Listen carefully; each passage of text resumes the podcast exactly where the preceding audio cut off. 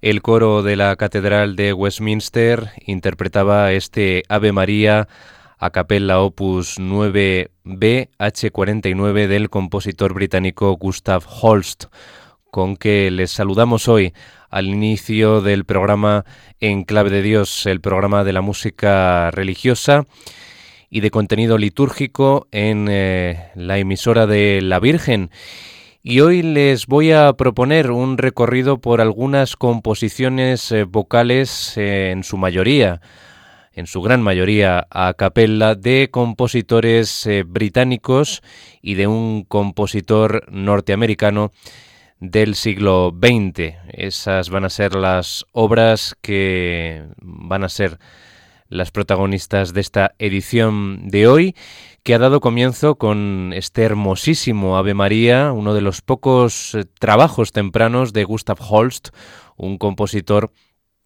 que es muy conocido por su famosa suite orquestal Los Planetas.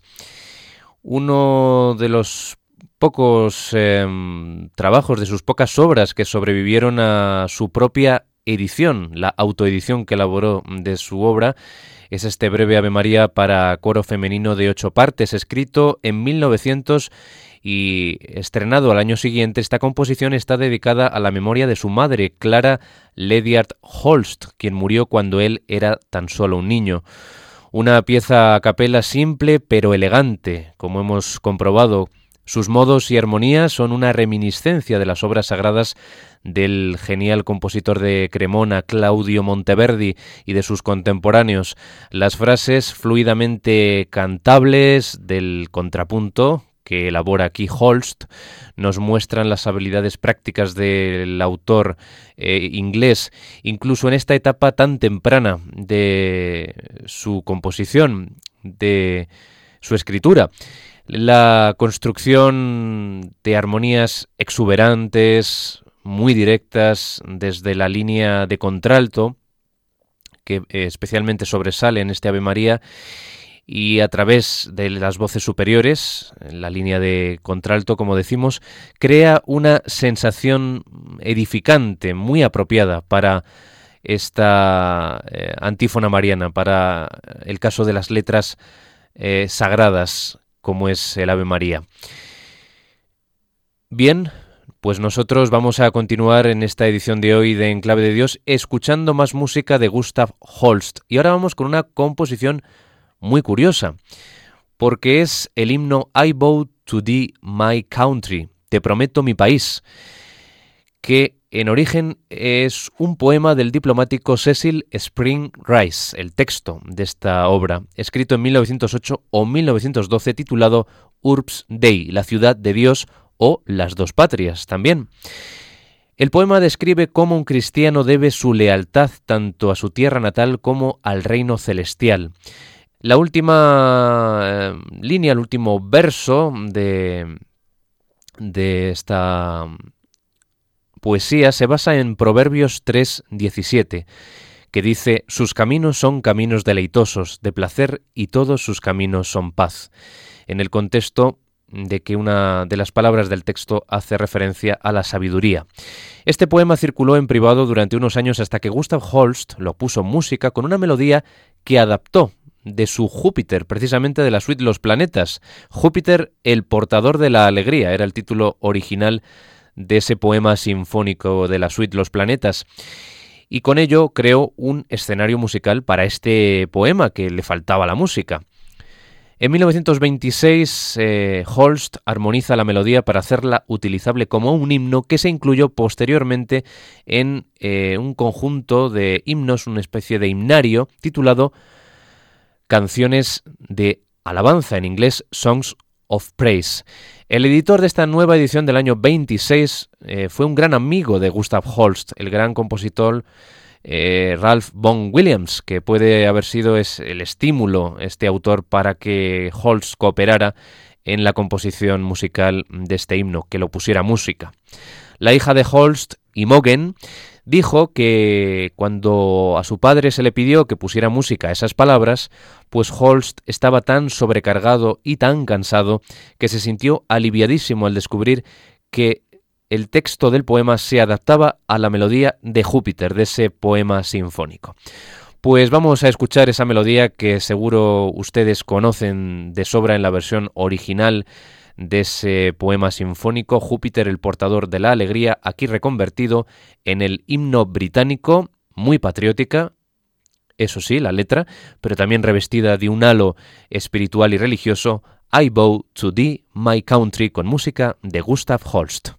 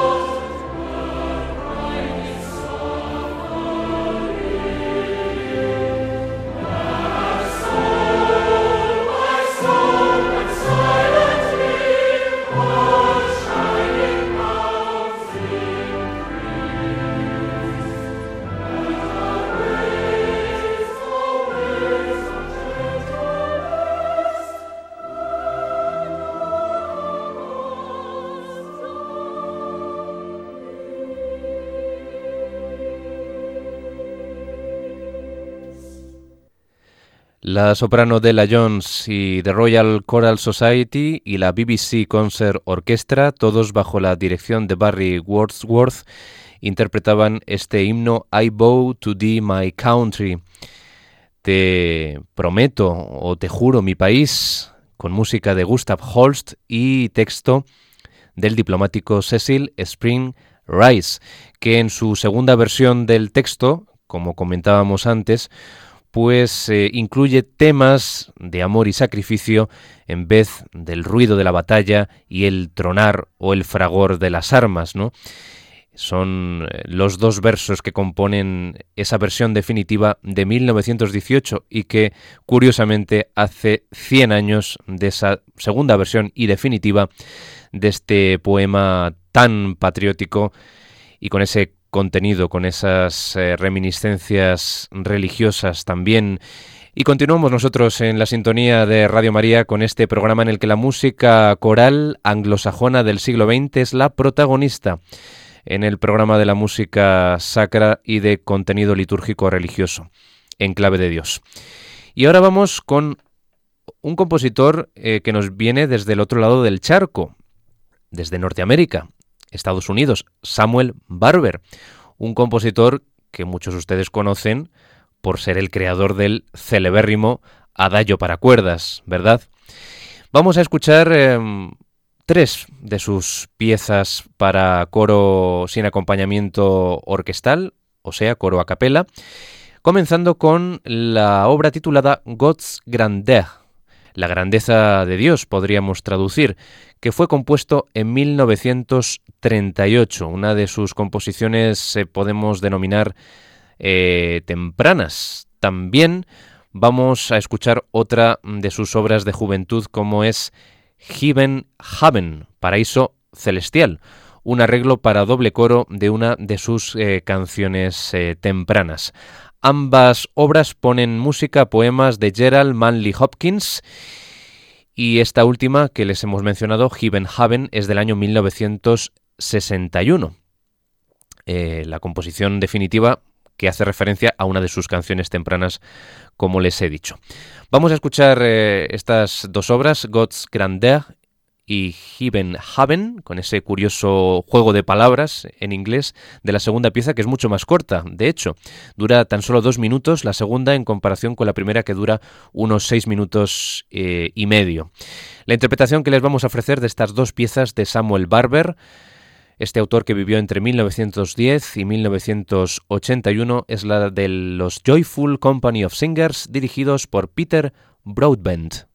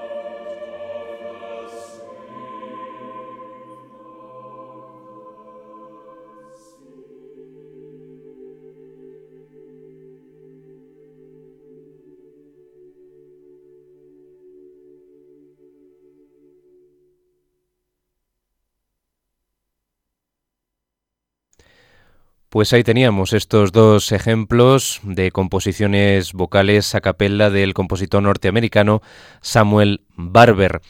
God's Grandeur, donde encontramos una melodía ondulante, eh, casi como marca distintiva de esa composición, y luego la mucho más eh, breve y aforística eh, Heaven Haven, paraíso celestial, mucho más austera en, sus formas expresivas. Hemos escuchado la interpretación de los Joyful Company of Singers dirigidos por Peter Broadbent en esta interpretación de estas dos composiciones, eh, una del año 1938 y otra del año 1961, pero que remiten a canciones de juventud del compositor eh, Barber sobre eh, textos de Gerald Manley Hopkins. Y bien, pues llegamos a otra de esas obras que vuelve a tener una transposición, una transcripción a otro formato, em, en este caso vocal, desde su origen de cuarteto de cuerdas y después eh, en un arreglo para orquesta de cuerdas. Y muchos de ustedes ya están pensando, cómo no, claro que sí, en el celebérrimo Adagio para cuerdas de Samuel Barber que les mencioné antes. Y es que eh, Barber lo reconvirtió en un Agnus Dei. Sí, una composición que nos remite al Cordero de Dios que quita el pecado del mundo, que es el arreglo coral que Barber efectuó en 1967 de su popular Adagio para cuerdas, que corresponde al movimiento lento de su cuarteto de cuerda del año 1936. De nuevo, volvemos a comprobar que Barber utiliza material eh, temático de una obra de su juventud y la reelabora, como es el caso también de la eh, obra que escuchamos antes de Gustav Holst, del himno I Bow to the My Country, de esa sección central de su poema sinfónico original Júpiter de los planetas. Y eh, aquí, en esta versión despojada de todo ornamento instrumental, a excepción de las voces del coro, pues parece adquirir el adagio, reconvertido en Agnus Dei, una nueva dimensión espiritual.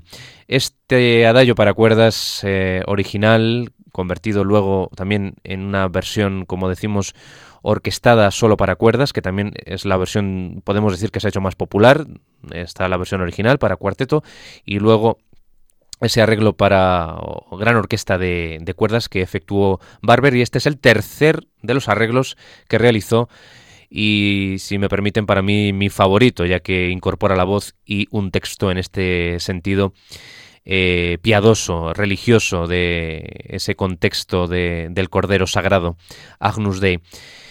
Y como digo, ese adagio es considerado por algunos como la música más triste del mundo. Y no es para menos, porque la desazón que uno experimenta al escuchar esta música pues no tiene ningún parangón. Compruébenlo ustedes escuchando esta versión vocal, coral, sacra del original Adagio para cuerdas de Barber convertido en Agnus Dei, que vamos a escuchar de nuevo en la interpretación de Joyful Company of Singers, dirigidos por Peter Broadbent.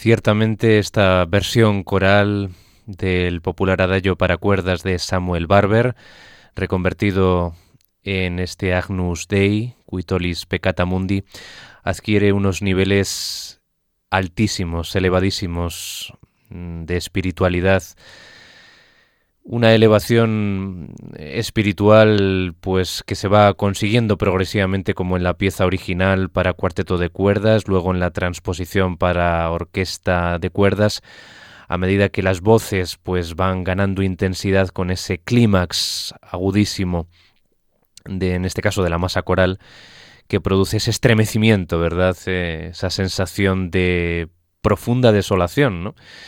Porque esta música ha sido utilizada infinidad de veces para eh, retratar eh, escenarios un tanto luctuosos, pero que en este caso nos da eh, ese mensaje de esperanza, ¿no? Del cordero que está libre de pecado, que nos dice ese, texto de, de, la liturgia católica y que, pues aquí, pues como reutilización de su música de otra época, pues eh, Barber vuelve a crear otra obra maestra todavía más impactante si cabe, ¿no?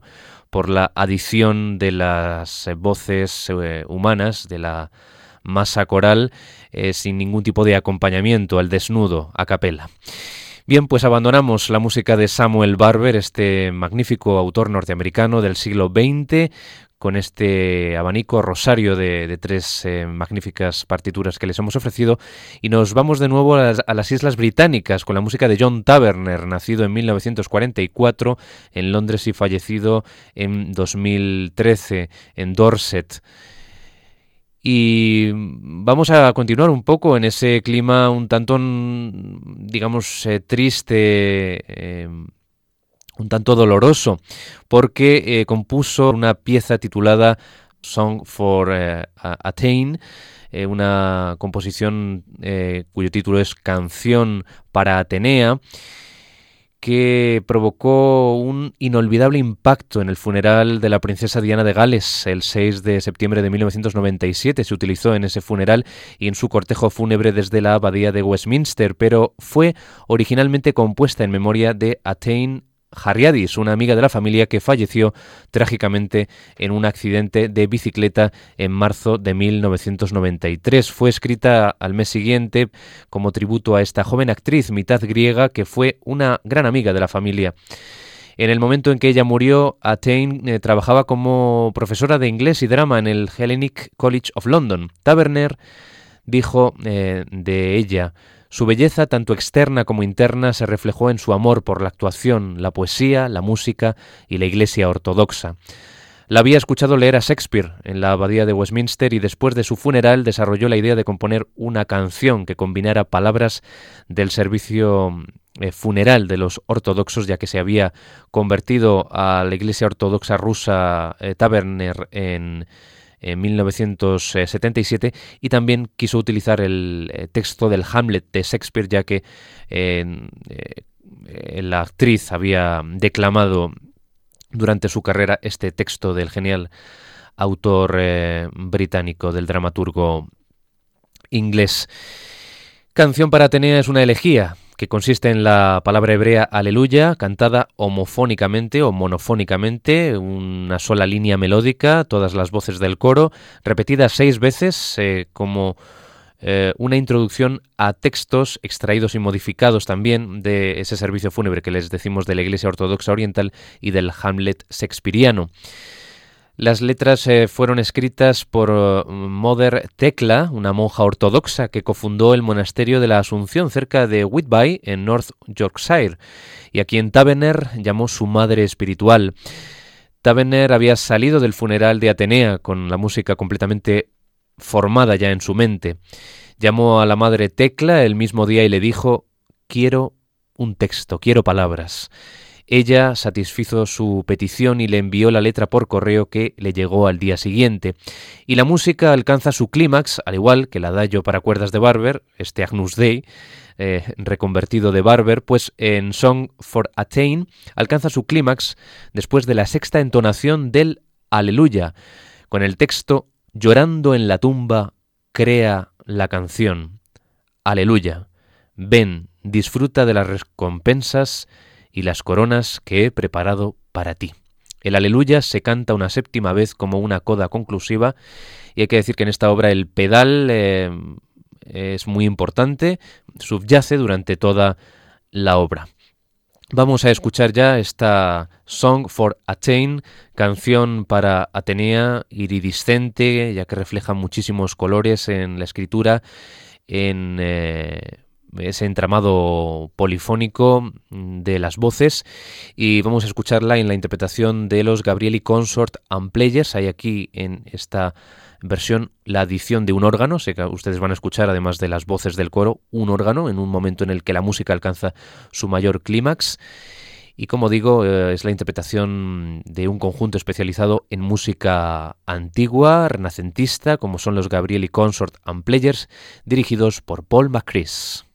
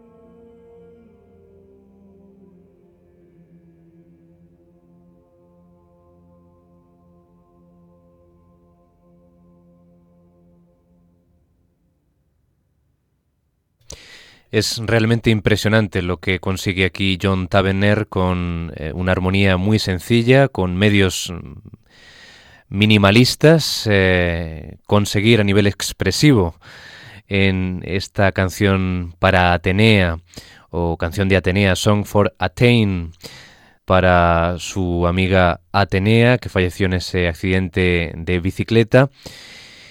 Y es una música que nos remite a, lo arcaico, a, otra época. Utiliza los eh, pedales típicos de la nota pedal sostenida de la música bizantina, ¿no? de la música tradicional de Bizancio. Y, ahí Taverner eh, pues, eh, realizaba su homenaje particular a su amiga Atenea, esta actriz de origen griego. Y nosotros terminamos ya, tras eh, esta mm, impactante música que sonó en el funeral también de Diana de Gales y que impactó también. Eh, comienza el texto eh, de la canción May Flights of Angels Sing Thee to Thy Rest, que los vuelos de los ángeles te canten a tu descanso. Y vamos a concluir con una página mucho más eh, positiva, más eh, optimista, como es The Lamb, una armonización del poema de William Blake, El Cordero, compuesto en 1982 para el tercer cumpleaños de el sobrino Simon, de John Tavener. Es un paisaje imborrable de sobrecogedora serenidad y feliz inocencia.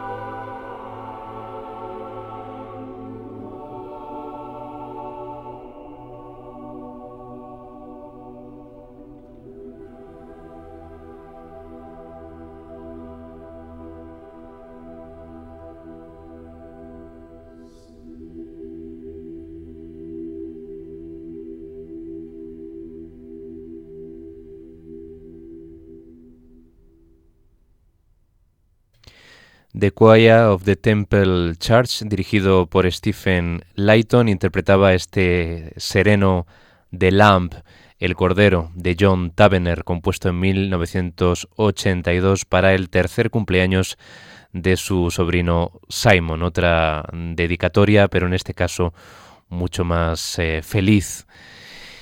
Pues hasta aquí este programa en el que las eh, composiciones de tres autores eh, anglosajones, em, Gustav Holst, Samuel Barber y John Tavener han sido las protagonistas, composiciones en su mayoría corales a, capela del siglo XX eh, en su integridad, todas y cada una de ellas. Espero que hayan descubierto piezas atractivas en el mundo de la música religiosa, eh, de cierto contenido litúrgico, algunas de ellas, otras no tanto, pero en definitiva piezas de gran belleza que han sido concebidas en el siglo pasado, tanto en las Islas Británicas como en los Estados Unidos. Y nos quedaríamos en el tintero tantos otros autores, en el caso de Reino Unido, como Ralph Vaughan Williams, que también tiene muchísima música de inspiración religiosa y bueno, pues dejaremos para próximos programas la posibilidad de abrir la puerta a nuevos autores del siglo XX y su inspiración religiosa en eh, sus composiciones. Les recuerdo la dirección de correo electrónico de este programa en clave de Dios arroba radiomaria.es y nosotros estaremos acompañándoles en la próxima edición de este programa con más música sagrada para acercarnos más y mejor a Dios, deseando que sigan en la sintonía de Radio María. Muchas gracias por su atención y reciban un afectuoso saludo. Hasta pronto.